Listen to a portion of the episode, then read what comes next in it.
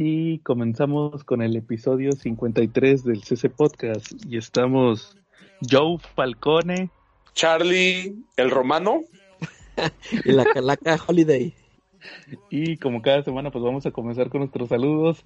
Saludos a toda la banda en Comentemos Comics, el mejor grupo para hablar de cómics en todo Facebook. Saludos a nuestro amigo, el administrador David.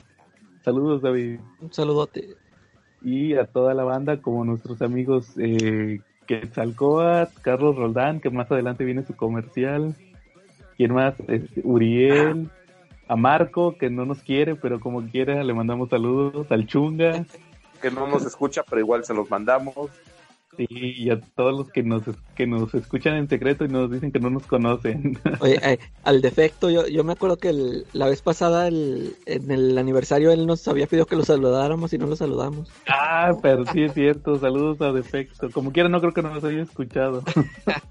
Y como no, sí es cierto que, saludos a toda la banda que usualmente nos saluda en los posts de, del CC Podcast, igual cuando publicamos que le da like a los videos y a, los, las reseñas. Esta semana sale reseña de eh, eh, cómo aprendí a amar Spawn. Me parece que la que es su reseña número 5 se publica esta semana, entonces ahí estén pendientes. Charlie, saludos esta semana. Sí, como no, para mi amigo Lair Rico, para los intrépidos Tortugos y los Silver Riders de aquí de Cuernavaca y para el tremendo Bebote. Todo un peso pesado de la, de la motocicleta. Y pues, cochino español, Charlie, esta semana. Ah, pues mira, esta semana llegó por fin a su fin eh, la saga más espectacular que hemos leído de Batman en un ratito, ¿eh? Bueno, es de lo mejor que hemos leído. La verdad sí me emocionó bastante. Nos referimos, claro, a Cures of the White Knight. ¿Cómo lo viste el final? ¿Te gustó? ¿No te gustó? Oye, sí, fíjate que es importante recalcar eso, Calaca, también, que ya terminó Curso de White Knight.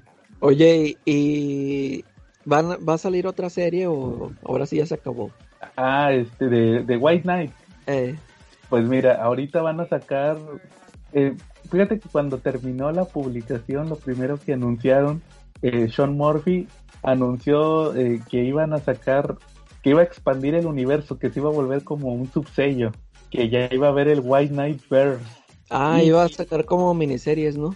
Sí, de hecho la, la primera que va a salir, haz cuenta que el Bone Freeze, que ya platicamos la otra vez, fue como que el piloto, vamos a llamarlo el piloto, como que la prueba. Porque sí es como un spin-off. Y el primero que va a salir ahorita es el de Harley Quinn, de hecho sale el próximo mes en octubre.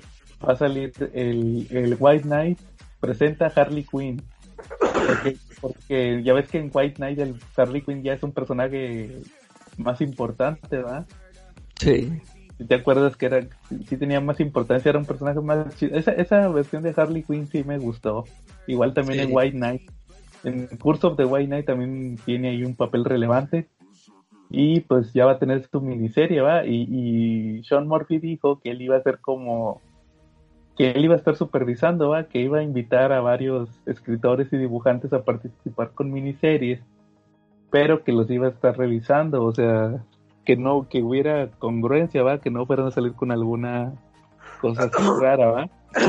ahí está asegurado lo de lo del White Knight y pues de hecho el, final de Curse of the White Knight sí, sí, sí tiene así como un cliffhanger de que estaría chido que saliera otra miniserie. ¿Cómo ves, Charlie? Sí, oye, me gustó mucho. Yo sentí, híjoles, la verdad, igual le voy a decir que está loco, que estoy loco, pero yo sentí muchos guiños al universo Ultimate de Marvel. Eh, no en el sentido de que copiara cosas del Ultimate, sino en el sentido de que nos diera su versión de hechos ocurridos en el universo normal. Mm, mm. ¿Cómo ven? Sí, de, de, hecho, este otro detalle también del universo de cursos de Waynet, que ya lo también he mencionado varias veces, es que Sean Murphy es muy fan de la serie animada de Batman. y hay varias cosas que fácil White Knight es como una secuela lo puedes tomar como una secuela de la serie animada. Tiene muchas referencias a esa serie. Y, y pues haz cuenta que ya pues ya terminó con un final más o menos esperado. Y te digo tiene un cliffhanger ahí al final que sí da a entrever que podría salir otra miniserie y pues al fin, de hecho ahí está el video que hice de Curse of the White Knight, lo pueden checar también. ahí con mi, mi reseña personal de la miniserie ahí en el canal de YouTube. Y pues ahí, como decía Charlie, que qué me había parecido, pues fíjate que está muy padre ese final. Creo que al final es una historia redonda que, que en, en ciertos aspectos sí queda desapegada de lo que había establecido en Batman White Knight normal.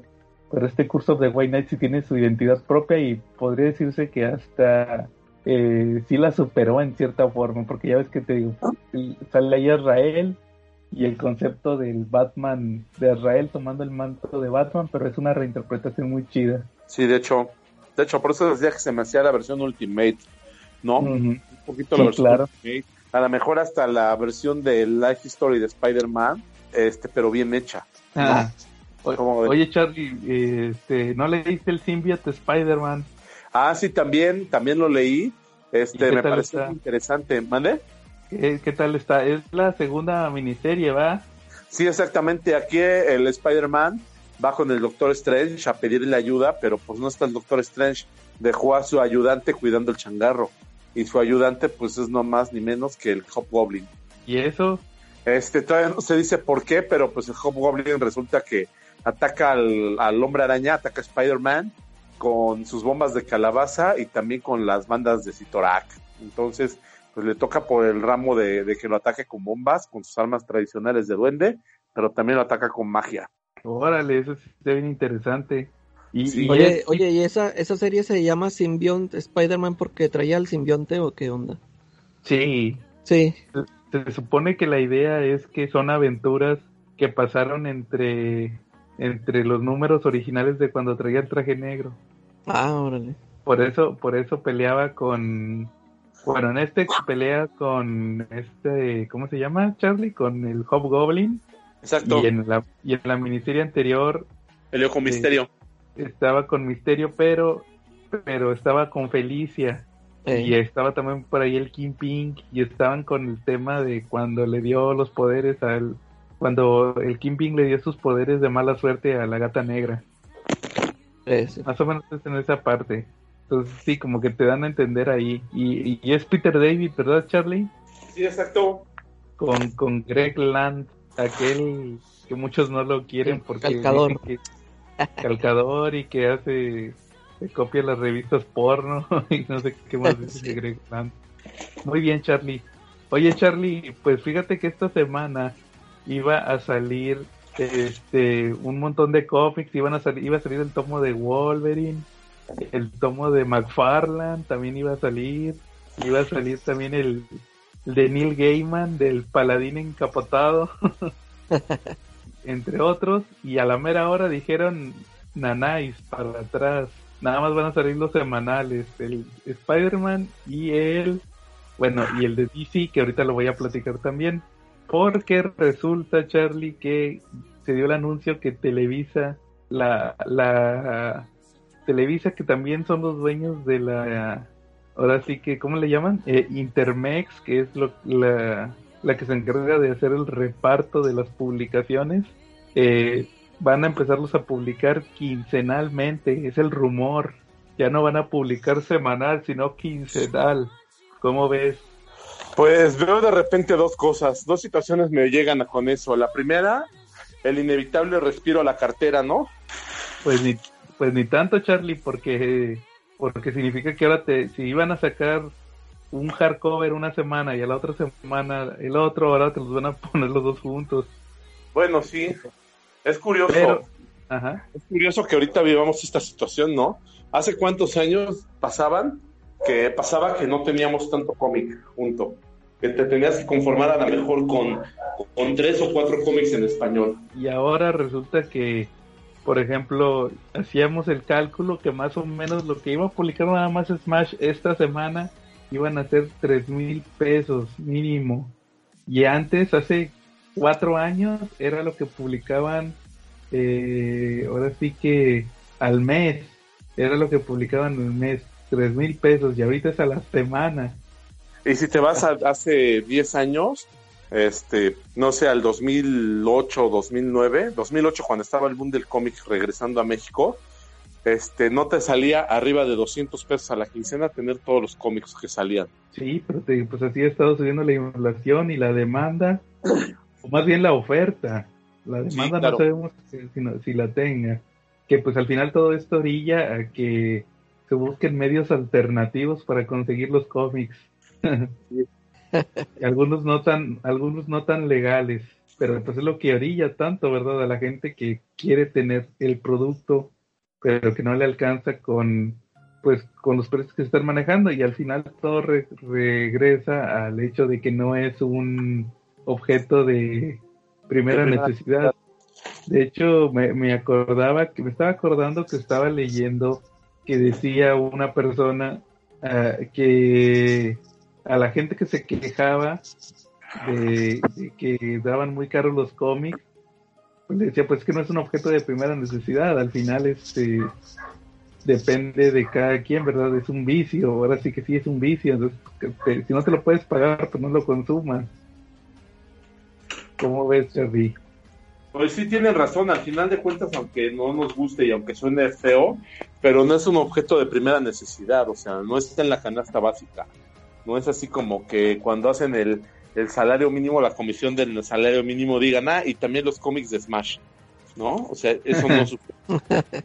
Entonces, al, al, estar en esa situación, pues, este, pues nos orillan ese tipo de cosas, ¿no? O sea, para que entendamos que pues es un lujo, ¿no? En cierta manera es un artículo de lujo porque pues no, no tiene más uso que, un que un lúdico, no que un fin lúdico o a veces ornamental cuando alguien los pega en las paredes. Claro. Y de hecho, ah, también tocando ese tema de la publicación quincenal, otro de los grandes, otro de las grandes dudas es qué va a pasar con los semanales. Porque, por ejemplo, dicen que Intermex ya nada más va, a repartir, a distribuir quincenalmente, pero según yo, yo tengo entendido, por lo que entiendo, TV y novelas y ese tipo de revistas son semanales. TV Notas, TV y novelas, entonces son semanales. Entonces, o sea, ya no va a ser semanal, lo van a cambiar a quincenal o van a seguirlo publicando semanal y nada más el semanal de DC o Marvel va a salir también en ese en, esa periodicidad y todo lo que sean TPBs, series mensuales, ya nada más van a ser que el día 15 y el día 30, por decirles una fecha, o va a desaparecer el, o a lo mejor va a desaparecer el, el o como ven ustedes, que desaparezca el semanal, o, o a lo mejor se va a convertir en el quincenal, ya no va a ser el semanal, sino el quincenal, o nos van a recetar dos semanales al dos semanas de semanales a la quincena o, ahora sí que las posibilidades son infinitas. Yo creo que estamos muy acostumbrados en México al cómic semanal desde las épocas de novedades. Acuérdate que novedades editores, cuando de Novaro.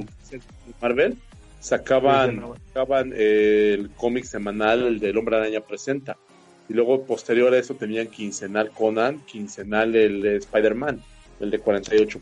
Entonces, yo creo que el mercado mexicano está muy acostumbrado a eso. Los lectores de cómics pueden aguantar muy bien un cómic a la semana de Marvel, uno de DC, y a lo mejor reventarse unos cuantos TPBs a la quincena, ¿no? Y uno de lujo, ¿no? ¿O cómo ves? Claro. Y, y pero sobre todo también tiene, acuérdate, acuérdate que desde hace unos meses estuvo la polémica por publicar TPBs. Entonces, si ya de por sí la, la espera era larga, en que saliera un tomo de tu personaje favorito, y decías, bueno, pero por lo menos ahorita me reviento el semanal, ¿verdad? Como estuvimos haciendo ahorita con el curso de White Night. Sí, claro. Pero luego te lo quitan y ahora es el quincenal. O aunque, aunque siga siendo semanal, pero ¿qué tal si te lo revientan cada... ¿Sabes qué? Hoy llegaron dos semanas del semanal de DC. Y el próximo número, los próximos dos números van a salir dentro de dos semanas. Entonces, como quiera, ahí está la espera larga. Entonces, pues habrá que ver, Charlie, cómo afecta la decisión de Intermex de, distribuir quincenalmente a los cómics. Pero pues aquí en el CC Podcast les vamos a estar diciendo. Sí, claro. Oye, Charlie, también, fíjate, antes de continuar, el, el semanal de DC que va a salir a partir de esta semana y que sustituye a Curse of the White Knight van a ser los tres números de Justice League que faltaron en el TPB de de la Doom, de la Justice Doom War. ¿Te acuerdas que platicamos de este tema brevemente? Sí, claro, que viene incompleto. Que faltaron tres números del 20. Si, no mal me falla la memoria, faltó del número 26 al número 28 de Justice League de Scott Snyder. Y, creo recordar que yo les comenté, no sé si fue aquí o en Comentemos Comics, que les dije, a lo mejor lo sacan en el semanal. y ya ven que sí. Entonces, pues ahí los van a publicar y ya terminan, son tres números, entonces pues al final pues, no, no es mucho, pero terminando, pues ahora sí sigue lo el sema o se supone que sigue el semanal, en semanal los tres números de Linterna Verde de Grant Morrison, que fue una miniserie que se llamó Black Stars. Pero pues eso estaba, eh, estaba ahora sí que eh, anunciado antes de que pasara esto de Intermex, entonces pues habrá que esperar para ver qué, qué va a pasar. ¿Cómo ves, Charlie? Pues vamos a estar muy atentos a lo que viene. Digo, por ahí un dealer de cómics me dijo que esta semana estaba muy ligera, pero que la otra venía bien choncha, ¿no? Sí, claro, Charlie, porque van a, van a llegar todos los tomos que se habían anunciado, como el de Todd McFarlane, de Spider-Man, el Wolverine enemigo del Estado, el Repollo Verse de Hulk, el Batman de Neil Gaiman, que era el Cape Crusader, que aquí le pusieron el Paladín encapotado, y así entre varios, entre varios cómics que, como te digo, yo ya había hecho más o menos un cálculo, y si alguien los comprara todos, serían aproximadamente tres mil pesos. ¿Cómo ves? Pues sí, sí es una lanísima, ¿eh? No es pues una lanísima. Vamos a estar yo creo que en la fila para las nalgadas, para que nos alcance. estoy pensando seriamente en eso, ¿no? Pero, muy bien, Charlie, ¿no? Pues habrá que ver si te, formas en la fila de las nalgadas o a ver qué pasa. Sí, claro. El vicio es canijo. Bueno, muy bien. Oye, Charlie, y nos decías que, que habías leído el de Spider-Man Life Story. Efectivamente, esta semana tuve a bien chutarme el Spider-Man Life Story que me llegó por ahí de un pedido que realicé ahí por Facebook. Entonces, pues me llegó esa historia y pues me la chuté. Debo admitir algo, ¿eh? la verdad, los primeros números, creo que son seis números, ¿no? Los que consta de esa miniserie. Los primeros cinco números a cabalidad. La verdad, los primeros cinco me gustaron bastante. Eh, me parecieron muy buenos, me atraparon lo suficiente para que ayer a las dos de la mañana en su pobre casa eh, estuviera leyéndolos. Salí un poquito tarde de trabajar, salí como a la una de la mañana, este, pero agarré el primer cómic de, El Hombre Araña, de Life Story de Spider-Man, y se fue como hilo de media, hasta que llegué al quinto número. Eh, me gustaba, regresaba, miraba el dibujo de Mark Bagley, este, veía, lo analizaba, me volvía a regresar las hojas, lo que haces cuando te gusta un cómic. Pero la verdad el final me pareció bastante apresurado. Ahí sí me quedó a deber muchísimo. ¿Ustedes qué opinan de eso? Digo, me gustó mucho la versión que hizo que ahí no, no existe un Venom Eddie Brooke, sino que es un Venom este, eh, me gustó muchísimo lo, lo, del hecho de que Flash Thompson fue a Vietnam y tuvo repercusiones. Flash Thompson fue a Vietnam.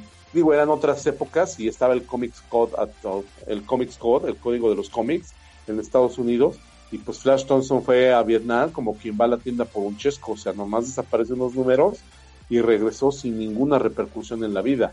Y yo creo que eso minimizó lo que fue Vietnam para Estados Unidos, ¿no? Donde los, donde los chavos regresaban con la vida literalmente arruinada, ¿no? Regresaban llenos de adicciones, este, se pasaban, pasaban, se querían drogar para olvidar el infierno que habían vivido ahí, eh, habían ido a, un infierno tropical a pelear una guerra que no entendían de qué se trataba, que no era de ellos, ¿no? Por, por, por temas que yo creo que hasta la fecha ahorita nadie te puede explicar al 100 de qué fue lo que pasó. Entonces me gustó mucho esa repercusión que tuvo con Flash Thompson. Ni modo, le tocó irse a tocar el arpa. Eh, me gustó mucho cómo el Capitán América estaba entre ir y no ir y terminó yendo a Vietnam, pero no terminó peleando del lado de los americanos me gustó mucho el manejo que le dieron a Tony Stark. Tony Stark en la historia de Marvel, eh, yo creo que sí lo han sabido tratar y sí es un gran hijo de puta, esa es la realidad. Eh, pero, y ese gran hijo de puta se volvió el pilar de todo el universo ahorita de las películas, ¿no? Y es el héroe de todos.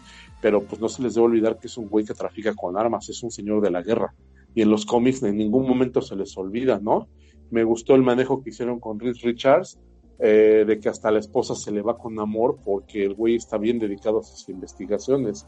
Eh, me gustó también lo del Miles Warren, lo del Chacal, eh, cuando hace los clones y resulta que tenía la buena Stacy auténtica en animación suspendida porque se la quería llevar y esa era la original, era para él.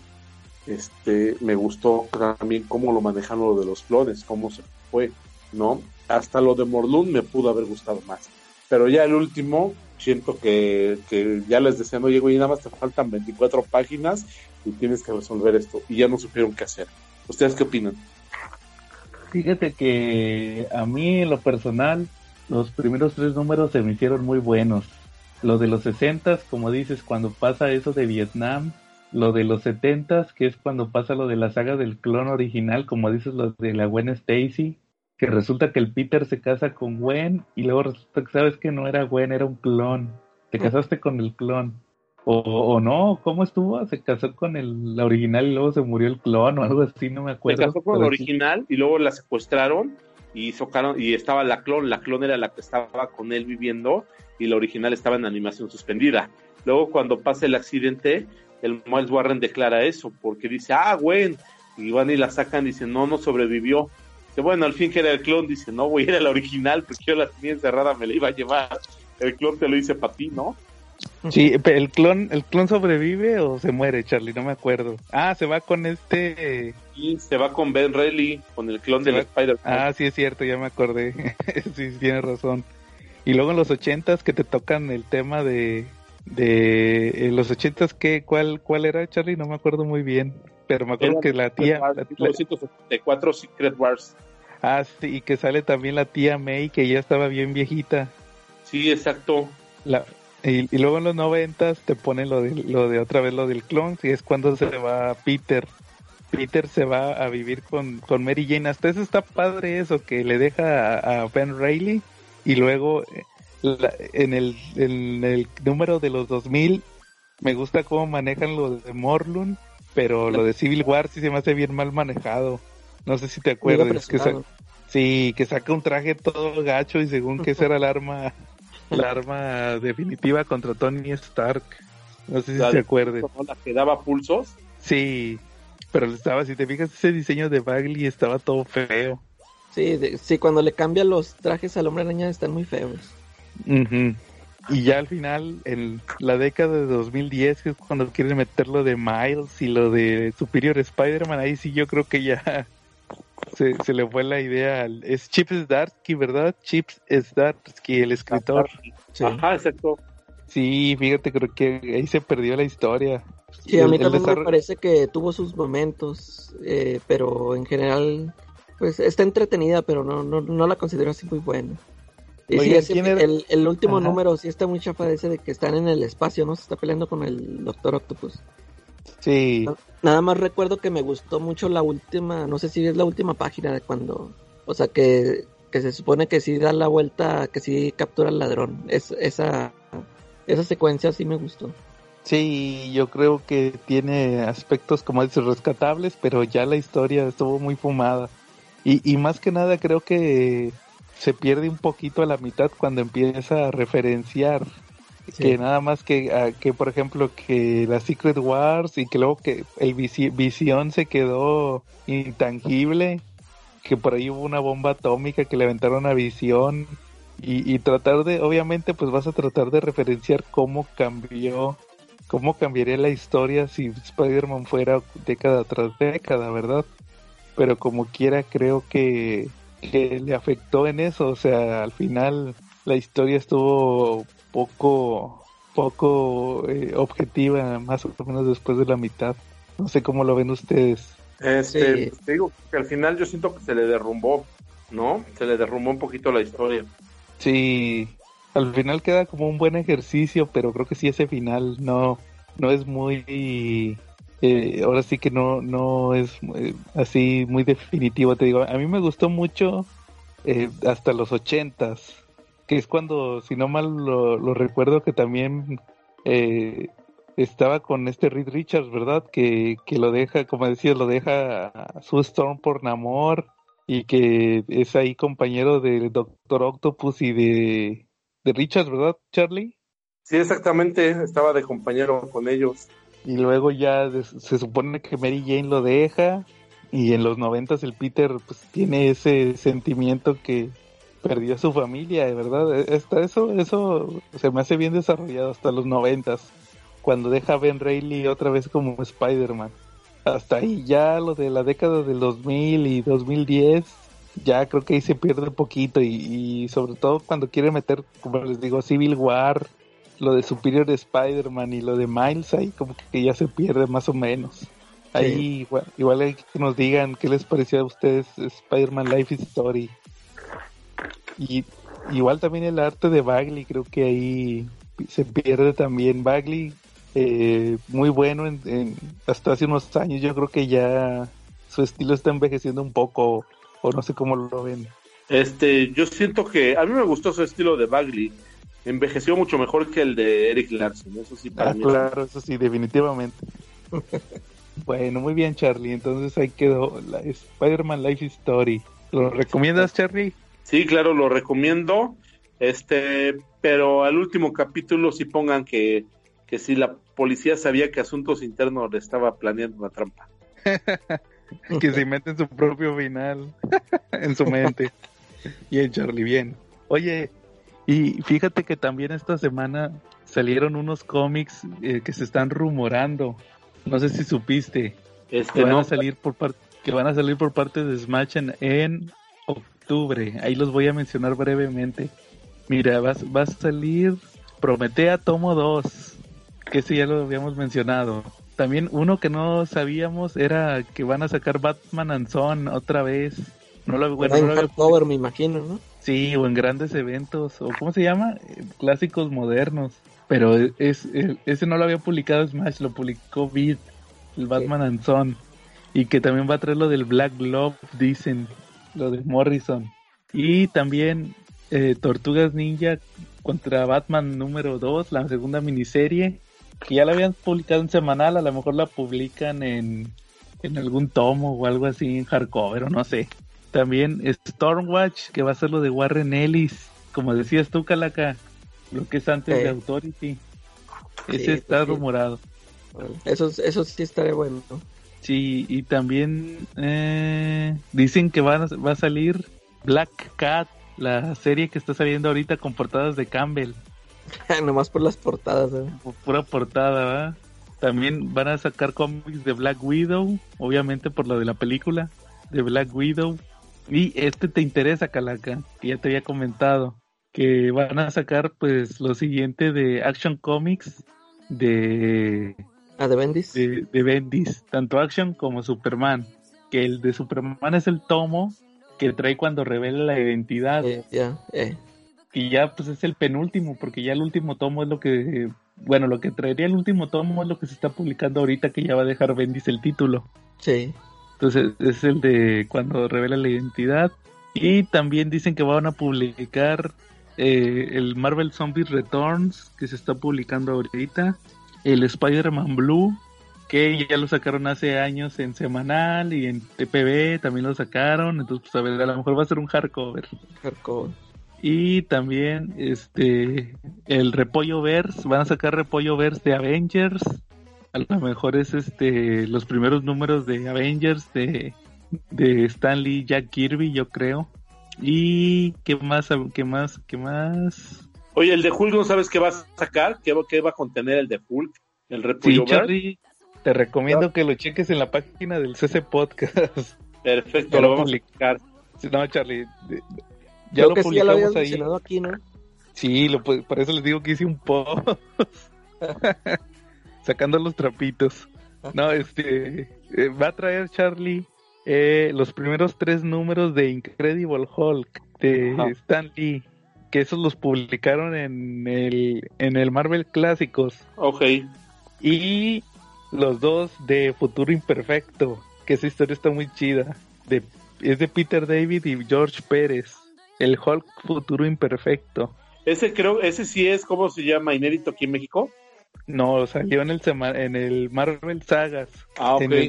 también revisen mi video de el tomo de Marvel Sagas número 2, que ahí viene el ah, Futuro Imperfecto. Futuro Imperfecto es donde sale el Hulk que domina el mundo, ¿no? El maestro, sí. Ah, ok. Ese lo publicaron ahí en el semana, en el, perdón, en el Sagas, entonces pues por eso todos sabemos que es el Repollo Verse. Entonces pues ahí si no, si no tuvieron oportunidad de conseguirlo en el Marvel Sagas, pues ahorita lo pueden conseguir, que de hecho fíjate que me he estado topando gente que apoya mucho estos tomos de Marvel Verse que nosotros le decimos el Repollo Verse pero pues nos comentan que pues hay mucha mucho lector nuevo que ya no alcanzó los tomos de, de por ejemplo ese de, sagas y que quiere leer esa historia del futuro imperfecto. Entonces pues ahí para ellos eh, les emociona mucho esta esta propuesta de Marvel Verse pero bueno pues nosotros sabemos como lo hemos mencionado muchas veces pues también estaría padre que sacaran material inédito no nada más puro material reimpreso pero también lo importante es apoyar a los nuevos lectores y también habría que ver cuánto cuesta publicar un cómic nuevo, ¿no? Porque no sé si ellos a lo mejor dentro de su plan de licencias les incluya cierto número de cómics para publicar o cada cómic que compran les cuesta una les cuesta una lana. Sí, pues también es un esfuerzo. Si cuesta una lana, pues tienen que recuperar, ¿no? Sí, claro, pero también es un esfuerzo, Charlie, porque tienen que traducirlo. Entonces, eso también ahí tiene que ver. Bueno, Charlie, ¿algún tema que traigas esta semana? Mm, es la sección de las series, ¿no? sí. no, ¿sabes? Ahora, ahora vi una película. Por fin vi la de Aves de Presa. Ah, la de Harley Quinn. ¿Qué tal? Fíjate que me parece, es una película eh, intrascendente, pero mm, no me pareció mala, o sea, no, no me aburrió. sí, o sea, no, no me aburrió, no quise quitarla en ningún momento, o sea, sí me la vendé toda. Este, te digo, pues sí, es, es intrascendente, pero pues para una tarde que no tengas nada que ver, pues ahí te la puedes aventar. Este, la película eh, la sostiene toda esta, la chava Margot Robbie. Sí, o sea, pues sí tiene carisma y ella, ella sola se, se, se echa la película encima. Y este, está, pues, está entretenida y pues ahí este para pasar el rato. Fíjate que lo que le puedo este criticar, así que a mí sí me molestó, fueron los cast de, de Cassandra Caín, se la bañaron y, y de esta René Montoya. Ajá. Ah, o sea, esos son los únicos, porque fíjate, pues la, esta, la Canario Negro, pues tampoco da que ver con, con Dina, pero pues se, se, me hace bien la chava esta que pusieron. Y te digo, eh, de René Montoya, no sé, hubieran puesto a Michelle Rodríguez o no sé, Ale. Sí, claro. Eh, ah, o sea, ella sí quedaba, porque pues esa que esa señora que pusieron, no, no. Ya está muy grande. sí. Y ¿quién era la otra? La Huntress, pues también esa chava sí, sí me gusta. La, la Huntress es esta Ramona Flowers. La Ramona, eh. Yo creo que medio mundo fue nomás por eso. y sale bien poquillo. sí. Pues fíjate, yo, ni sabía que ella salía ahí. es que yo creo que casi ni vi trailers. Y yo no sabía que ella ya salía ahí en la película. Este, ah, me sorprendió verla. Dije, órale. Fíjate que yo esperaba que saliera con sus micro, micro bikini que usa Huntress en los cómics. Sí, a todas las cambiaron. y no, y no salió. Como dices, este, a la Harley Quinn sí tampoco la ponen así muy con sus chorcitos Ah, era lo que te iba a decir. Este, sí, anda más tapada, no sé. Yo creo, creo que fue lo que no me gustó de la película, que en Suicide, Suicide Squad a lo mejor estaba bien, bien fumada la película, pero ahí estaban los chorcitos de, de Margot Robbie y aquí no. Acá, acá anda con un anda como con uno como con un overall, ¿no? Así algo así. Sí, ándale, sí. Entonces ahí estaba medio raro, pero estaba medio palomera, o sea, está entretenida. Sí, como dices, los cast estuvieron bien, bien raros. La René Montoya, que era una persona y una señora ya grande. La Cassandra Kane, que era una, gordita. sí. Nada que ver con los cómics, que es el personaje más letal en Kung Fu en todo DC, Cassandra Kane. Y no habla. Una, una raterilla nomás. Sí. Y esta, fíjate que Canario Negro, ahí se me hace fea la chava, cómo la ponen. Pero ella sale también en un capítulo de La Dimensión Desconocida, en la temporada 2. Ah, y que te no lo veo. Y, ahorita también, sí, y también sale en, en la serie de Love, Lovecraft Country, que es una que está sacando ahorita HBO. Eh. Es, es como que la serie ahorita de moda de H, así como Watchmen, que fue la serie de hace seis meses. Ah, órale. Ahorita es Lovecraft Country. Ah, pues ¿sabes quién es el protagonista? El vato que va a ser Kang, que, que todo el mundo se rompió las medias esta semana. ah, ya, ya, ya. Los protagonistas es, es este chavo que va a ser Kang, el conquistador, y, y esta Canario Negro. Ellos, ellos dos son los protagonistas. Y ahí en esa serie sale bien guapa, a mí se me hace bien guapa en esa serie. Sí, te digo, que, te digo que, o sea, no, no tiene nada que ver con el personaje de los cómics, pero pues, a mí sí se, sí se me hizo bien, o sea, está bien. Sí, sí, te digo, por lo menos pelea. Eh. Sí, pero su look sin nada que ver con, con Dina como es en los cómics. Me, me quedaré todavía en espera de ahí con su micro, microletar de sus medias de red.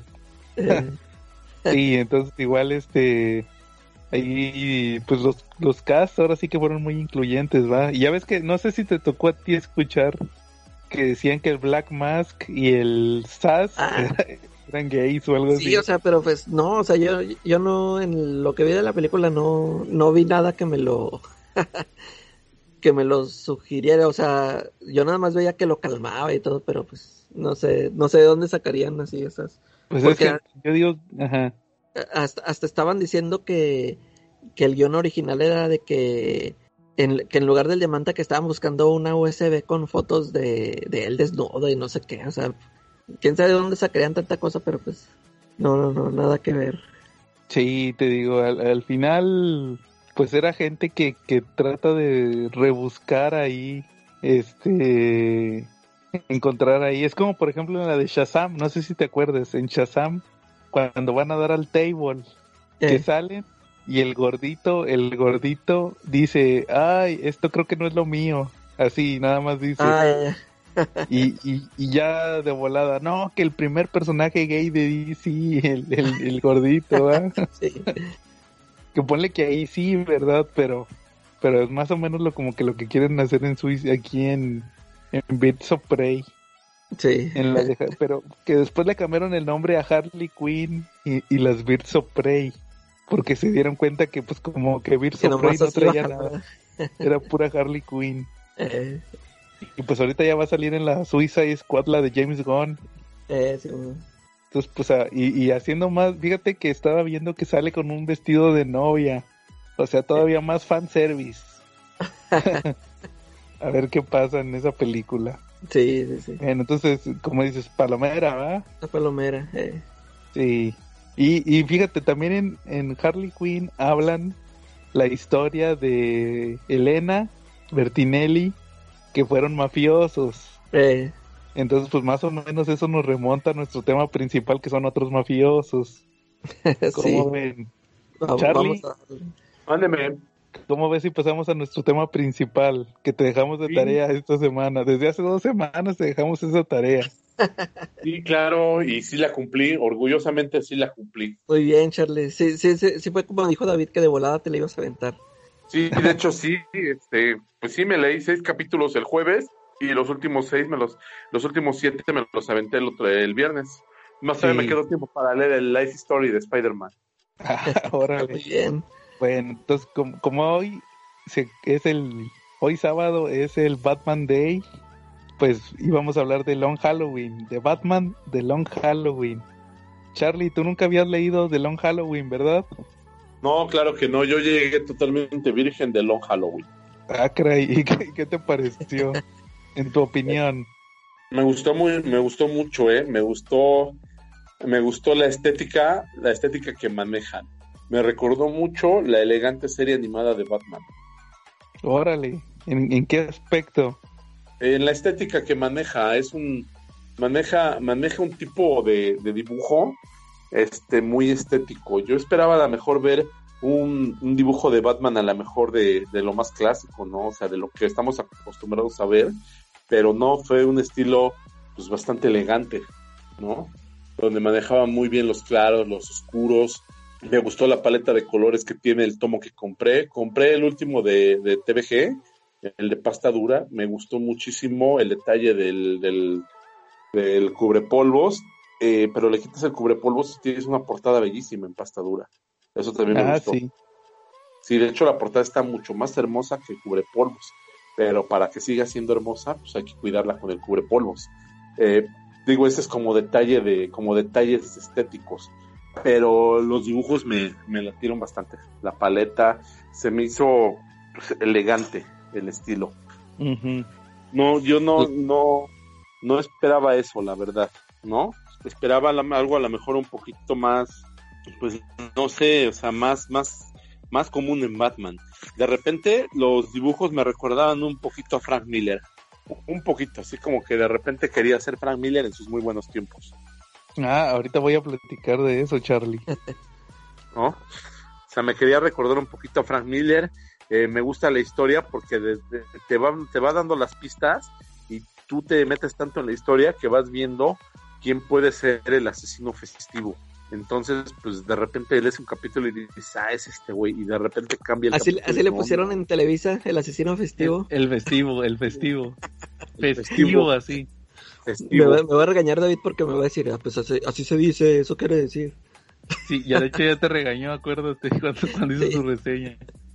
Sí, entonces, pues sí, me, me gustó mucho eso, que, que al siguiente capítulo decías, no, pues no es él, es otro. Y así durante los números fueron jugando. Es más, hasta en la última página juegan también que dice, ay, güey, entonces este era el asesino festivo, ¿no? el, el asueto. el festivo, el día libre, el, feriado. el feriado, ándale. Oye, fíjate, fíjate, eh, hay algo bien interesante. E, esa miniserie de Long Halloween fue la que sacó a la, mandó a la fama y a la fortuna al, a Jeff Loeb y a Tim Sale. Ellos, ellos nada más, no sé si tú sabías, Charlie. Ellos nada más hacían los especiales de Halloween. Cada año les decían, e, ellos cada octubre hacían el especial de Halloween de Batman. Hicieron tres. Entonces, eh, de hecho, de hecho, fíjate, me estaba acordando de una entrevista que no ven, que no viene en el tomo de Televisa normal. Viene en, en el que tú tienes, Charlie, en el hardcover debe de venir al último una entrevista. Pero fíjate que el Long Halloween, tú lo lees y está dedicado a Archie Goodwin. Archie Goodwin fue el editor, era, él, él trabajó casi toda su carrera en Archie, pero ya al final estuvo en DC y él fue el que, el que les dijo a, él fue el que le dijo a, ahí a Jeff Loeb y Tim Sale que se aventaran una maxi serie. Entonces, platica Jeff Loeb en, en, una introducción de Long Halloween que eh, ellos ya se iban a ir a Marvel porque ellos hicieron una. No sé si se, acuerdan de Wolverine y Gambito. Eh. Entonces, este, hicieron la miniserie, pero ya les había dicho, no, regresense, vénganse a hacer la de la de Long Halloween. Entonces resulta que ellos querían, les comentaron, ¿saben qué?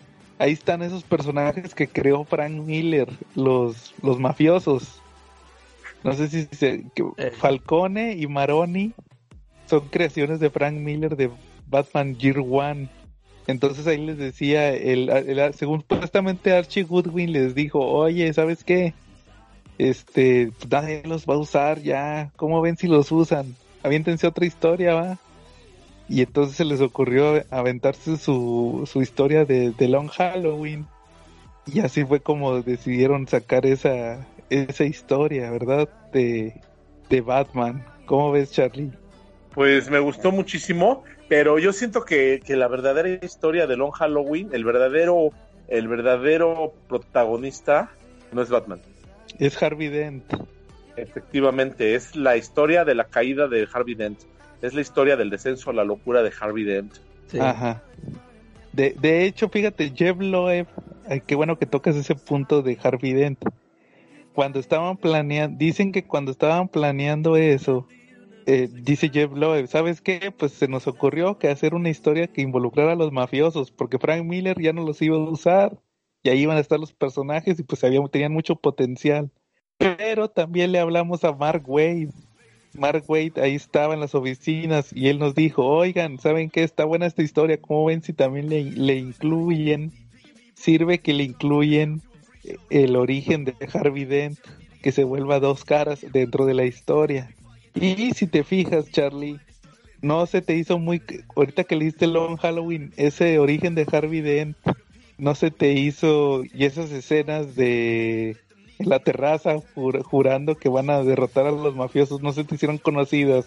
Sí, claro, también es muy, muy cinematográfica esta historia, ¿no? Ajá.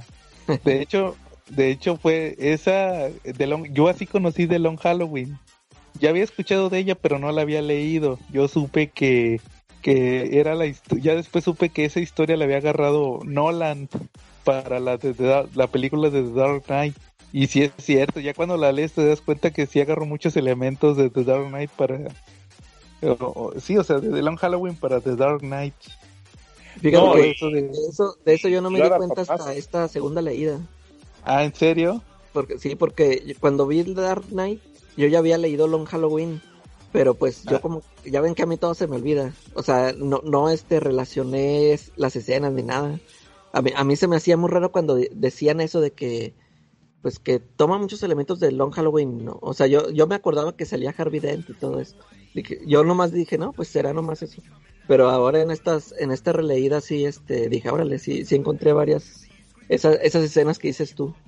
Sí, cuando están en el tejado y que juran que van a, eliminar a los mafiosos, ¿verdad? Y pues ya ves que también salen en, The Dark Knight, salen todos esos mafiosos. Oye, cuando queman el dinero. Pues ándale también eso. Pero va a dar para más esta película, porque por ahí me enteré que la nueva de Batman este, con el vampiro eh, también está basada en esto, no Halloween. ¿Cuál de Batman con el vampiro? Ah, la de la de Pattinson. Efectivamente. Sí, algo así están diciendo. Que de hecho también, también va a salir película animada. Ah, sí. Algo así va a salir. No sé si se retrasó por el COVID, pero va a salir la película animada de The Long Halloween. A ver si está buena. Oye, oye, yo, ¿y a ti? Bueno, ¿tú esta es la segunda vez que la lees? Como la cuarta. La cuarta, cuarta quinta. ¿Y ahorita qué te pareció? este ¿Igual te sigue gustando? Fíjate que ahorita que dije, ahí, ahí te va, lo iba a guardar para más tarde, pero mejor lo suelto de una vez.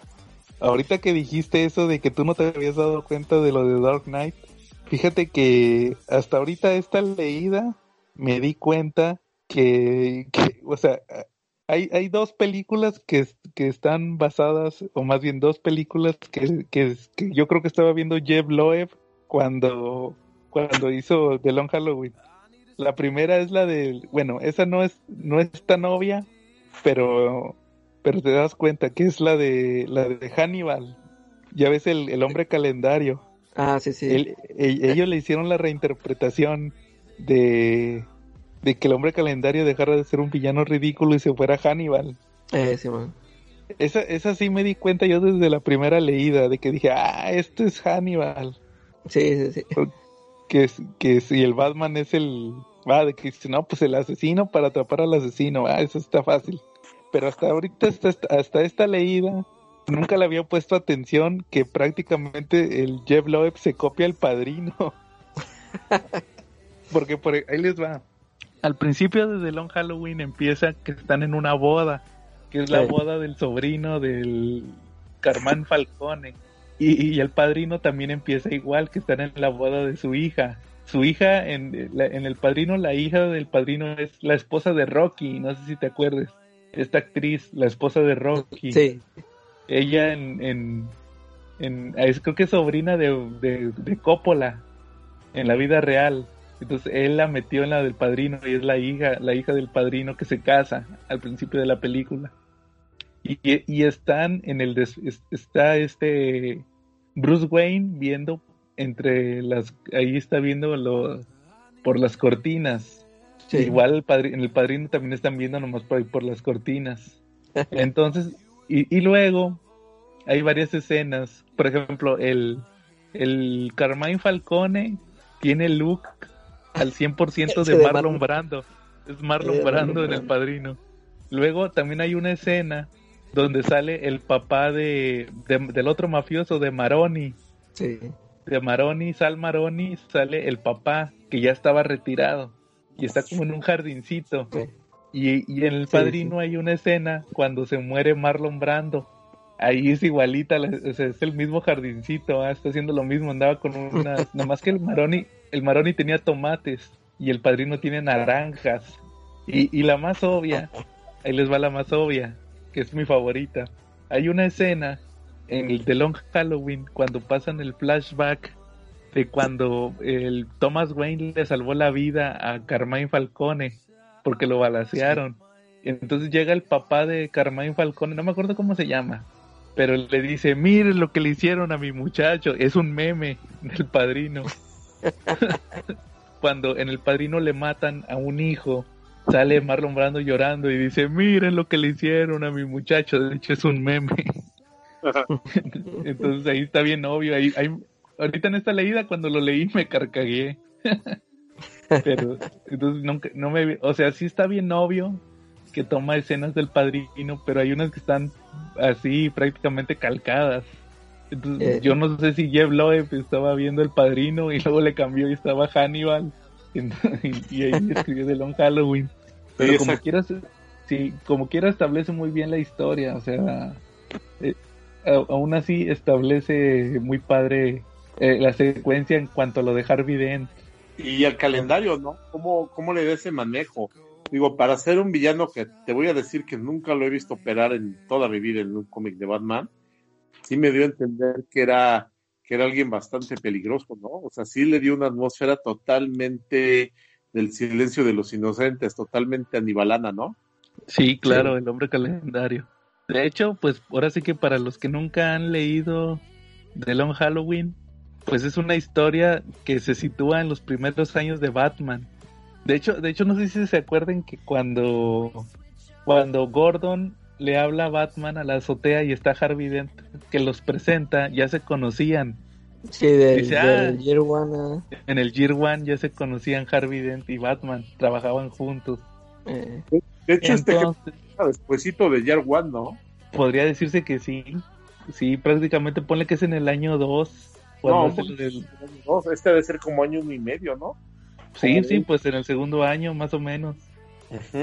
Y entonces resulta que ahí hay una operación de la mafia, va, tratan de tumbar la mafia de Ciudad Gótica entre Harvey Dent, el comisionado Gordon, que, no me acuerdo si ya era, era comisionado o todavía no. no me acuerdo. Mm, no me acuerdo. Y, y, Batman tratan de tumbar la mafia en Ciudad Gótica porque ya está bien corrompido. Entonces resulta que aparte de este equipo de Harvey Dent, Batman y, y el comisionado Gordon, aparte también empiezan a morir mafiosos. Gracias a hay un hay un asesino el holiday en inglés en español el, el festivo o el yo digo que le deberían haber puesto el asueto. Que ataca nada más en los días de asueto. Atacan y él mata a un sobrino de mata a un sobrino ahí de los mafiosos y el Long Halloween se trata de que están tratando de investigar quién es, ese es el misterio del cómic, quién es el asesino. Y cada mes, pues se supone que, perdón, cada número representa un día de asueto del año. Y ahí sale también sale este un villano de Batman por cada mes. Ahí, y, pues prácticamente es lo, el misterio de la historia. Aparte también hacer un paralelismo, sirve para hacer el paralelismo con el origen de Harvey Dent de dos caras, que de hecho ya, ya es como que el estándar de, de cuando te dicen el origen de Harvey Dent, tienen que sacar la historia de Long Halloween, que, que fueron los mafiosos los que le quemaron la cara. Sí, fue una muy buena reinterpretación, no digo. Ya todos sabíamos, yo, yo antes de leer el Long Halloween ya sabía que, que a Harvey Dent este, le habían aventado ácido en la cara, que había sido durante un juicio, y era algo que ya era muy bien manejado y aquí está deliciosamente bien escrito y narrado y dibujado qué fue lo cómo fue lo que pasó no o sea cómo sucedió. Sí, tal cual, y ahí te ponen todo, como al final se supone que se sacrifica, ¿verdad? Él dice, cumplimos, pero arréstenme porque yo sigo siendo un villano. Se convirtió en un villano. Ya ves que más o menos es como lo que inspira el final de la de, Dark Knight. Sí. Entonces, este, ¿cómo ven? ¿Cuál es su opinión general de esta historia? Tú, Calaca, ¿cómo, a ti qué te parece de Long Halloween? Y ahí te va, este, yo la, la primera vez que lo leí, pues yo la disfruté así como dice ahorita Charlie.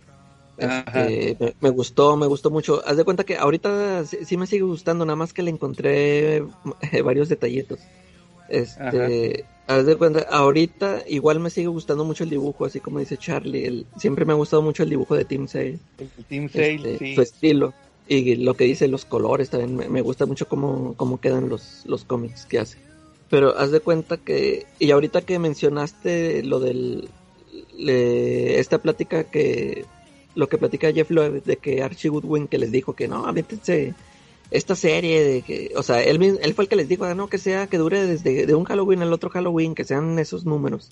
Y, y entonces ahorita que la leí, sí sentí como que, pues como, como que ya, como ya les habían dicho, van a, ¿saben que Se van a aventar 13 números, y pues a ver cómo los rellenas. Y, y como que sentí, sí sentí varios números que como que ya no sabía ni qué poner este cuate y nomás para porque tenía que hacerlos. Por ejemplo, los números esos donde sale Joker, eh, a mí me parece que no, o sea, no pasa nada.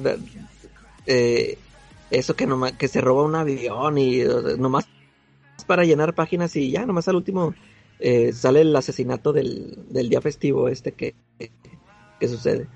E, ese detallito. Y luego este, y, ya lo demás, los, este, siento que son detalles que le he visto mucho a, la escritora, a Jeff Loeb. No sé si se han fijado que eh, esta, esta trama de un, asesino, o sea, de que toda la, toda la, todos los números se los llevan, eh, pues, quién es el asesino quién es el malo, y, y que te da pistas y como que te quiere engañar, y al último para que te sale con que es otro y no sé qué. Como que ya van varias veces que lo veo que lo, lo utiliza este Jeff Loeb. Por ejemplo, en, en, Hosh. En Hosh. en Hosh, ya ves que también sale con eso de que. O sea, desde, desde el principio que sale el. ¿Cómo se llama? Tom, Tommy o. El Hosh. Tommy, Tommy Elliot. Tommy Elliot. O sea, desde, desde que sale tú dices, este va a ser el mal. O sea, porque desde que era niño que, que el papá de Euros no salva a la mamá y y, pero, y luego a la mitad de la historia te lo mata, como para que tú digas, no, ya, se murió, este, este no puede ser él, porque justo todavía anda por ahí.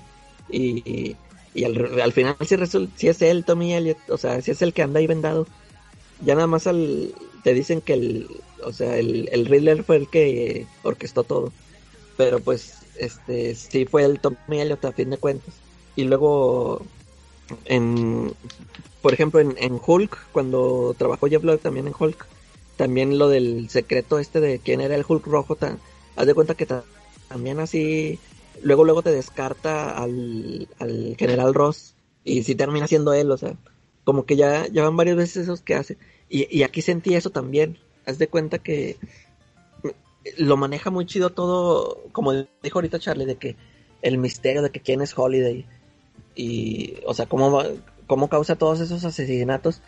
Y luego este se de repente aparece el, un sobrino que se supone que también fue asesinado por Holiday y que yo soy Holiday y luego haz de cuenta que yo, ahorita que lo releí yo dije y luego ah que va el, el papá no quién era el Carmín el Carmín papá sí.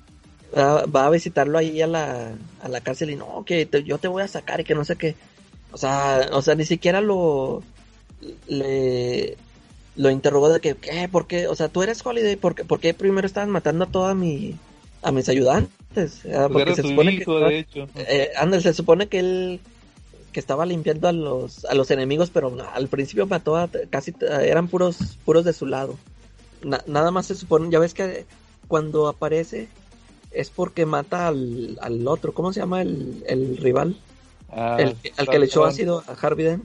Sí, Salmaroni. Salmaroni. aparece, o sea, se supone que sí lo, lo mata porque pues era el enemigo, ¿no? Porque eso sí se entiende, pero pues los otros que... Ah, y luego eh, esa escena donde, donde el Holiday mata al, al Maroni, o sea, que, que bañados, o sea, mata al Maroni y luego el, el policía que iba ahí era Batman. él sí, él sí iba con chaleco antibalas. o sea, ya, ya, sabían que, o sea, lo usaron de carnada al Maroni. Ya sabían que iba a llegar por él. Era para que le hubieran puesto también chaleco, ¿no? Él sí, a él sí se lo echó y Batman sí iba bien protegidito. y, te digo, este, eh, pues ahí dice, él se echa, él dice, ¿no? Que yo siempre fui Holiday y no sé qué. Y lo que mencionó Charlie, de que al último se revela que la verdad, que Holiday empezó siendo esta la esposa de Harvey Dent. Y, y, luego después le siguió Harvey Dent, o sea que fueron dos Holidays.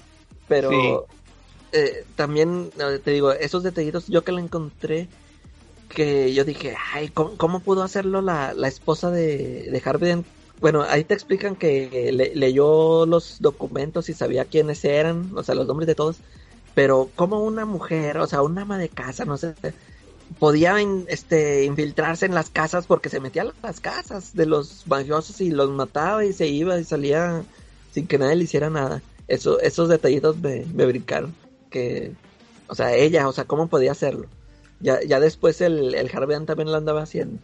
Que te digo que a mí se me figura como que siempre que él, él nomás avienta el misterio y no, no lo tiene ya todo planeado, sino que ya a la mitad anda ahí pensando que, que, ay, ¿a quién pongo? ¿A quién pongo? ¿A quién pongo?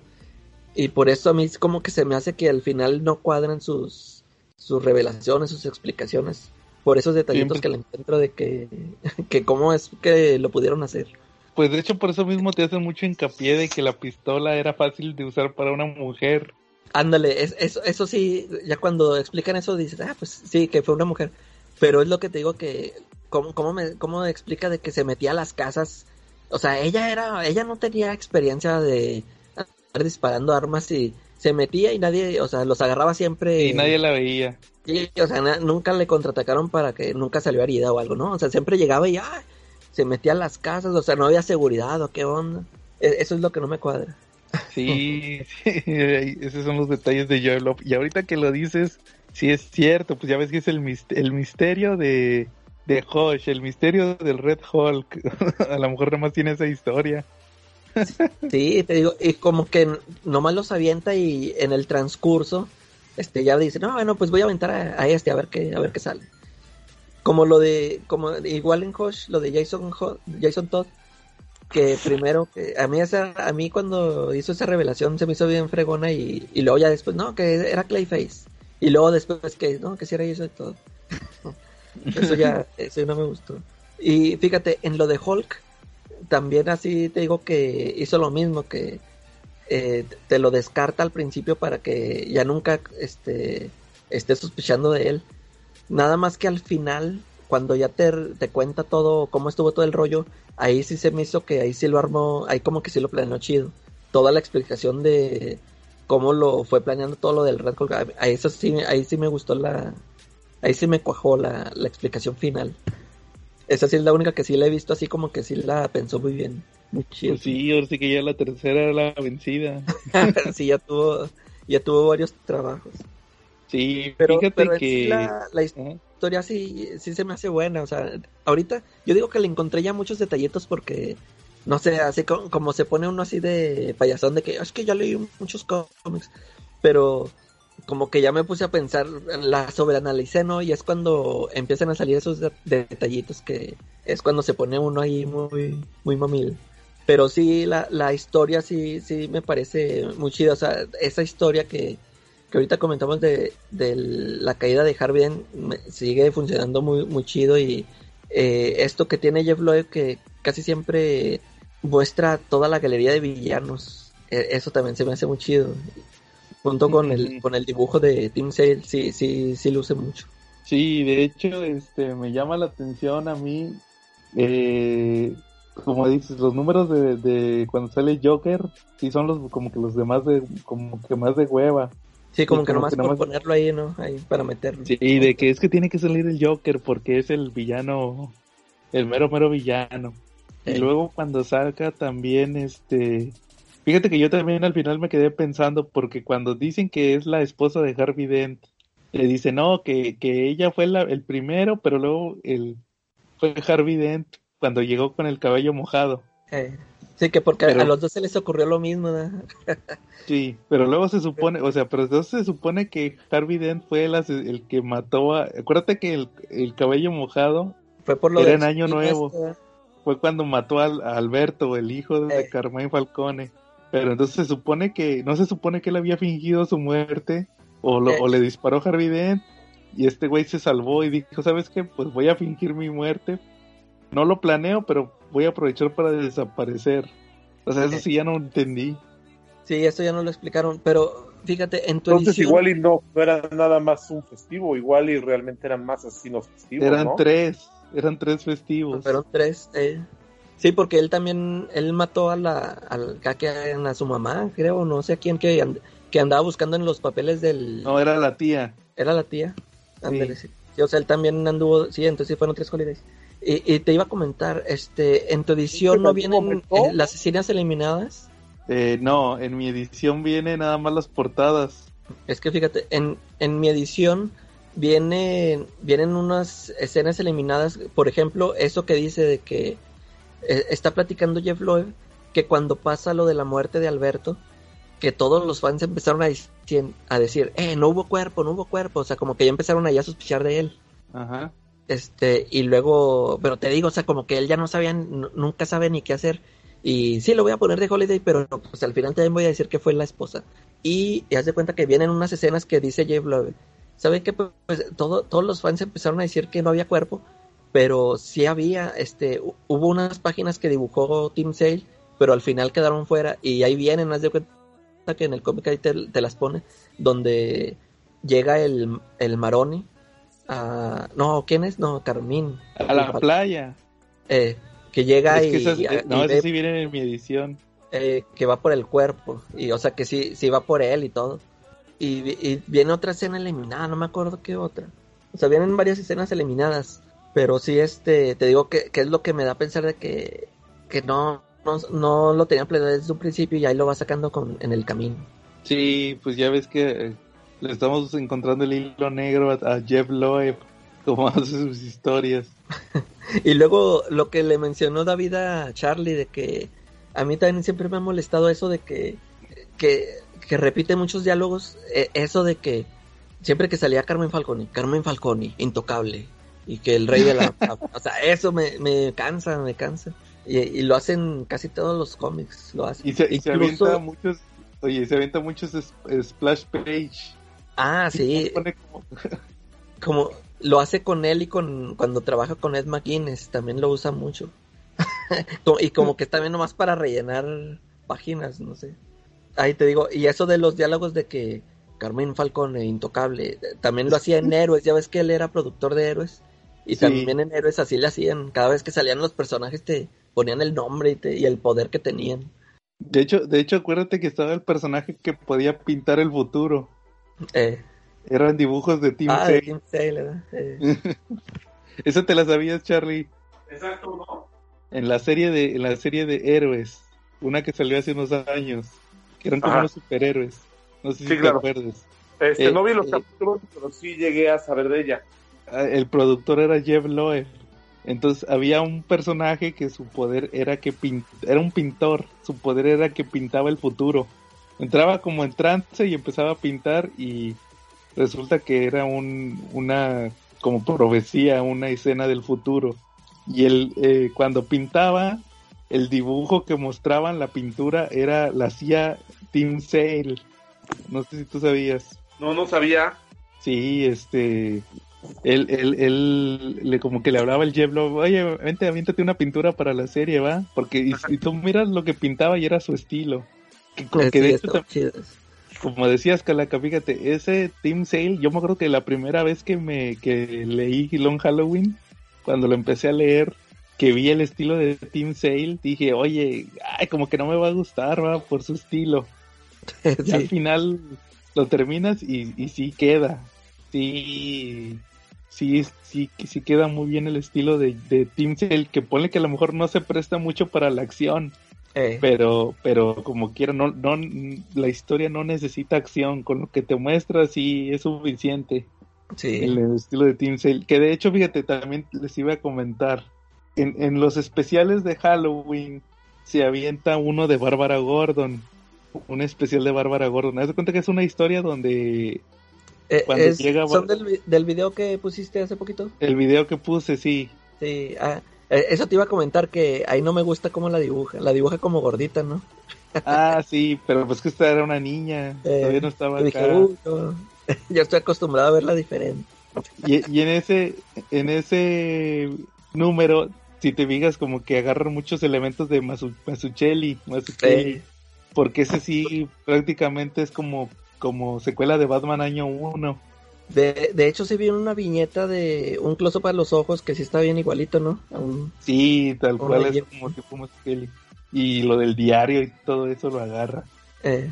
Y, pero lo que me llama mucho la atención de esa historia es que si te, si te acuerdas, en Long Halloween, cuando, cuando el Bruce eh, tiene el, trance, el trance de la mamá, ahí dice que, ah, que fue mi culpa, yo le dije a mi mamá que usara las ah, perlas pero ahí queda, ahí se queda. Y en el especial de Halloween, que, lo hicieron antes de, Long Halloween, ahí es cuando sale eso.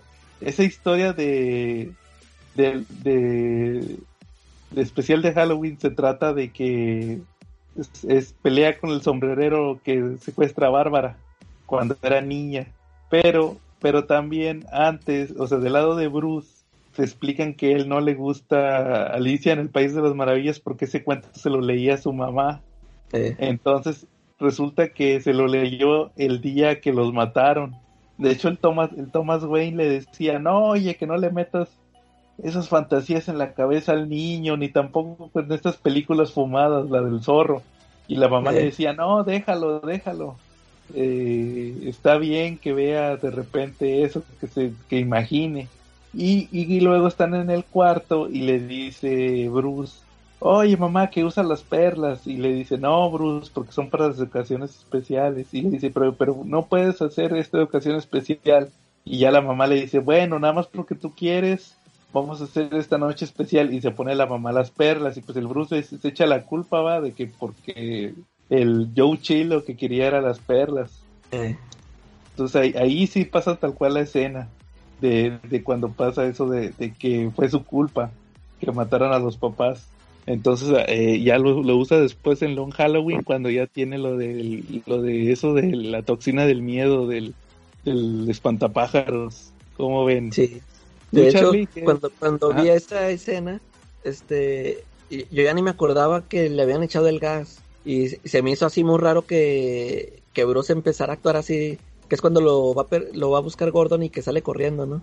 Sí, que, que se me hace raro que no se dieran cuenta que el millonario los podía esquivar muy bien en las azoteas y todo eso, arriba de un camión.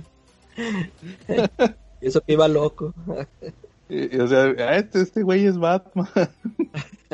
sí, te digo, sí tiene, fíjate que ahorita que ya lo, lo vuelves a leer, sí tiene muchos o, ahora sí que es que es el problema que cuando ya lo, lees demasiadas veces le empiezas a encontrar los hilos negros. Los sí, le cosillas. lo desmitificas, pero no, yo igual como igual que tú, yo digo que es una de las mejores historias de Batman. Sí, yo creo que tiene sus hilos negros, chavos, pero también hay que, que de repente tener un poquito de ceguera a la hora de leer, de leer cómics. Eh, sí puedes pedir una dosis de realidad, pero también de repente en algún punto pues tienes que tener una ceguera dirigida para poder, para poder disfrutar la historia, ¿no? Por ejemplo, si de repente te vas a pensar, este, ¿cómo le hace para brincar las azoteas?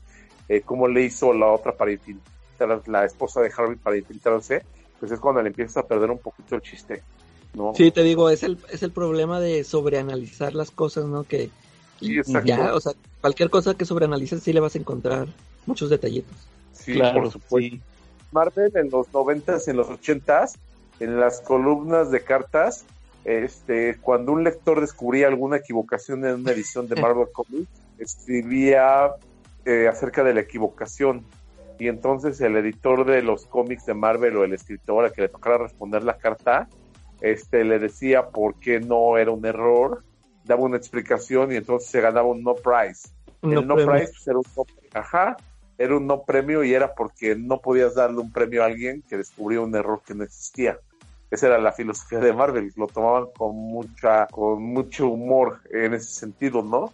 Eh, me pregunto si en esos cómics de, de DC seguramente venían cartas al final o no venían, porque de repente lo manejaban mucho los cómics de los 80s y los 90s, al final venía una sección con cartas, ¿no? De lectores.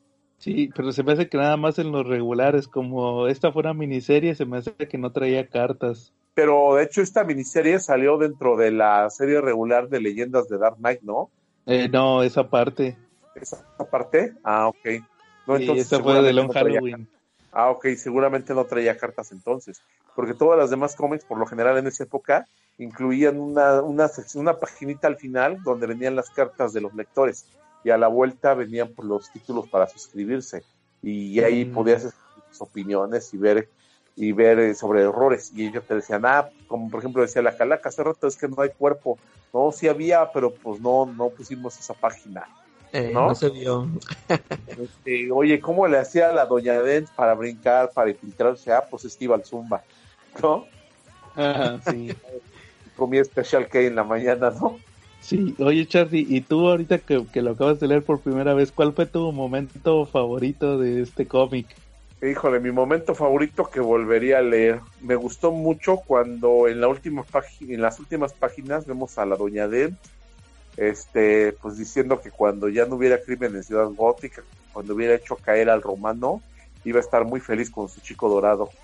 Y, es cuando te das cuenta, dices, ay, la madre, esta era la, esta era la positivo, ¿no?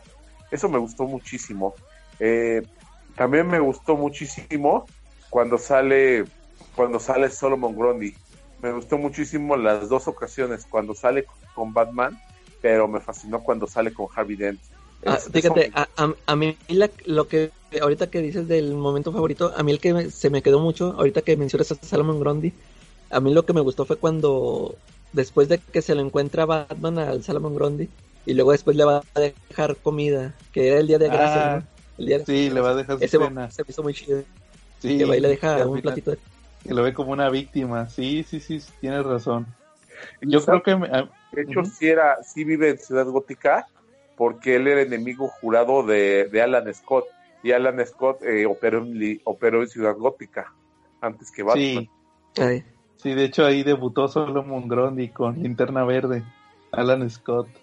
Sí, aunque finalmente, ¿qué pasó con Solomon Grundy? Dejó, dejó los, dejó las alcantarillas de Gotham, ya no le gustaron, ¿qué, qué hizo? Se fue a los pantanos, ¿qué onda? Porque yo las últimas veces que lo vi, pues ya estaba en pantanos. Sí, ya de hecho lo manejaban como que era como un Swamp imperfecto, algo así. En esa época así lo estuvieron manejando Solomon Grundy. Y ya lo sacaron de la... Es que como que te dan a entender que como era los primeros años de Batman ahí estuvo en las alcantarillas, pero luego ya salió. Pues de hecho, de hecho yo lo llegué a ver también a Solomon Grundy en la miniserie de, de Secret Six, de los seis secretos, eh, durante, durante, antes de los nuevos 52. Creo que eso fue eh, paralelo a la guerra a Rantanagar, a todo, a todo lo que estaba sucediendo en ese momento en el universo DC, antes de, antes de la de la crisis, ¿no? Antes de la segunda crisis que hubo. Entonces fue en la de Villanos Unidos, algo así se llamaba, ¿no? Donde salía... Efectivamente. ¿Cómo se llama? Catman, ¿o no? Sí, efectivamente, lo llegué a ver a Salomon Grundy enfrentarse a Catman. Y pues llegó a ser un zombie todo, todo violento, ¿no? Sí. Pero me gustó mucho esos episodios donde sale Salomon Grundy, este, le da un toque todavía mucho más siniestro a Gotham, ¿no? O sea, pinche ciudad, en la calle te pueden asaltar y matarte hasta para quitarte tu reloj. Y si te metes a las alcantarillas está el Salomón Grundy, o sea, está peor todavía el asunto. O sea, sí le dan una ciudad maldita totalmente, ¿no? Eh, lo de los mafiosos también esto está muy, muy, muy padre, muy bien pensado. Eh, lo del padrino, dices. Efectivamente, todo eso está, me gustó. La verdad es muy cinematográfico. Lo puedes leer muchas veces y no te va a aburrir, no te va a cansar. Sí, fíjense, yo tengo dos, dos momentos favoritos. Ahí les va. El primero es el final cuando están en la azotea, ¿va? Igual que en The Dark Knight. Sí. Que dice, que le dice, no, pero que dice Harvey Dent, ya el, romano está muerto. Y este, y le dice este, el comisionado, sí, pero lo mataste, que rompiste las reglas, rompiste el código. Y le dice, no, no, Jimbo, porque el, este, Harvey siempre le decía Jimbo, arréstame, dice, todavía creo en la ley. O sea, dice, como que es como que era lo último que quedaba de Harvey Dent. De Harvey. Eh. Y ¿Sabes qué? No, arréstame. Es como, me recordó mucho a, Killing Joke, cuando el comisionado ya ves que lo torturan, ¿va? Y ya ah, va ahí el Batman y que dicen, no, no, pero, pero no lo mates, arréstalo. Hay que demostrarle que la ley funciona, ¿va? No lo mates, arréstalo. Y el otro es que para mí eh, Tim Sale dibuja a la Selina Kyle más buenota que he visto en los cómics. sí, se me hace bien. Es, fíjate que esa versión que sale en Long Halloween se me hace la más sexy de todas. El traje ese que, trae. No, no, no, no Catwoman. O, ella, ella. Eh. Sí, siempre que sale Selina sale acá bien sexy. Cuando, cuando se la topa en la boda Bruce, acá el, el, pelo, cómo se lo pone acá. Todo chino. De hecho, fíjate que me chuté la miniserie. Después de Long Halloween tuvo una secuela que fue la Dark Victory. Esa no la he leído completa, nada más he leído partes. Sé que tiene que ver con, con el otro hijo de Carmine Falcone, porque sobrevive, sobrevive, sobrevive la hija y llega el otro hermano y también sirve como, como origen de Robin. También es origen de Robin porque sale Tony Zuko, el que mata a los papás de Robin. Ah, pero, pero, aparte de, de, esa, de esa maxi, también fue maxi serie. Se aventaron, eh, o esa sí era una miniserie, se aventaron una miniserie de Catwoman. Porque también en Long Halloween sale que Catwoman anda acosando a, Falcone. De hecho es bien obvio. No sé si se dieron cuenta que es bien obvio. Siempre que mencionan que padre y papá, siempre sale Catwoman resulta que siempre siempre siempre hasta le dice Batman ¿no? de que pues siempre que ando aquí con este Falcone te apareces hay uno bien obvio que es cuando están platicando la hija de Falcone y Falcone que le que le da el regalo de ah ya ya el regalo del día del padre y que le dice ah espero te haya gustado y ya nomás se ve que los está viendo y escuchando Catwoman y nomás se ve el papá y se ve a Catwoman eh. La, la, miniserie de Catwoman es que va a Roma. De hecho, sí se llama Catwoman en Roma. En Roma. Va y se lleva al, acertijo. Y según que porque van a buscar el origen de... Ella cree que es hija de, de, Falcone. Sí. Entonces anda buscando al... Que de hecho eso, esa es otra cosa que se copió del padrino. Resulta que va a Italia a buscar a otro mafioso que es un mafioso que está en Italia, que de hecho ahí dicen que si este mafioso no le, si este mafioso no hubiera aprobado que Falcone fuera el mafioso de Ciudad Gótica, no se hubiera hecho nada, o sea, tenía que pedirle permiso para ser el mafioso de Ciudad Gótica, o sea, le tenía que dar la bendición, tal cual. Entonces, no, pues ahí anda Catwoman buscando el origen y al final te dan a entender que, tuvieron que, tuvieron eh, la esposa se vuelve monja, por eso nunca sale la esposa de Falcone. Estaba desaparecida, era, estaba en un convento, la metieron a un convento. Resulta que tiene una hija que es la, la Sofía, la hija de Falcone, pero luego tiene otra hija.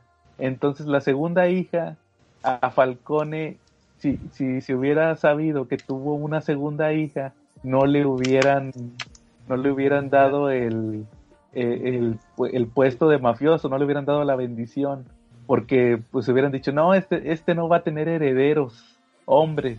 Entonces que supuestamente lo que hace es que dan a la niña, le da a la niña a un, a, un sirviente y, este va y la deja en Ciudad Gótica y la da en adopción. Y ya después tuvo a los dos hijos, que es el Alberto, el, el Holiday y otro pero nunca, nunca se supo que, que, tuvo otra hija. Si, si hubiera sabido que su segunda, su segunda hija era mujer, no le, hubiera quitado poder, le hubiera quitado poder de mafioso. Tenía que tener hijos hombres. Entonces ahí ya por eso, y al final como que sí te dicen que sí, sí es su papá. Sí. Pero no, ya después, quién sabe si quedó en continuidad, eso ya no supe. Si sí era o no era. Pues sí, está chida, está chida esa historia. Y, pero lo, lo, malo es que ya no dibujan a Catwoman acá tan buenota como, como en la de The Long Halloween. Acá sí se me hace bien sexy. Entonces, ¿cómo ven si acabamos esta semana o quieren agregar algo más de Long Halloween? Que lo lean. La verdad es una historia que vale la pena. No se pueden ir de este Batman Day sin haber leído Long Halloween. Sí, fácil, es el top 5 de las mejores historias de Batman. ¿Tú, Calaca, quieres agregar? No, igual, este, a, pesar de los detalles que ya le, encontré así sobreanalizando, sí, la, el cómic sí me sigue pareciendo bueno, sí, sí, yo también lo recomiendo, igual por tanto la, la historia y el, y el dibujo que a mí me gusta mucho. Y de Tim Sale y Jeff Loeb. Y pues a lo mejor en la tómbola después vemos Hosh de Jeff Loeb y Jim Lee. Sí, sí, de hecho sí está, sí está en la tómbola. Sí está Hosh. sí, sirve para releerlo a ver qué, a ver qué le encuentro ahora. que es lo mismo, pero más barato. no, también, también tiene su encanto Batman Hush. Sí. Pero, pero como, como acabamos de descubrir ahorita por tu análisis, es la fórmula de Jeff Lloyd. tiene, lo suyo también Batman Hush. Bueno, entonces si no hay nada más, estuvimos Joe Falcone, Charlie el Romano y la Calaca Holiday. Y nos vemos la próxima semana.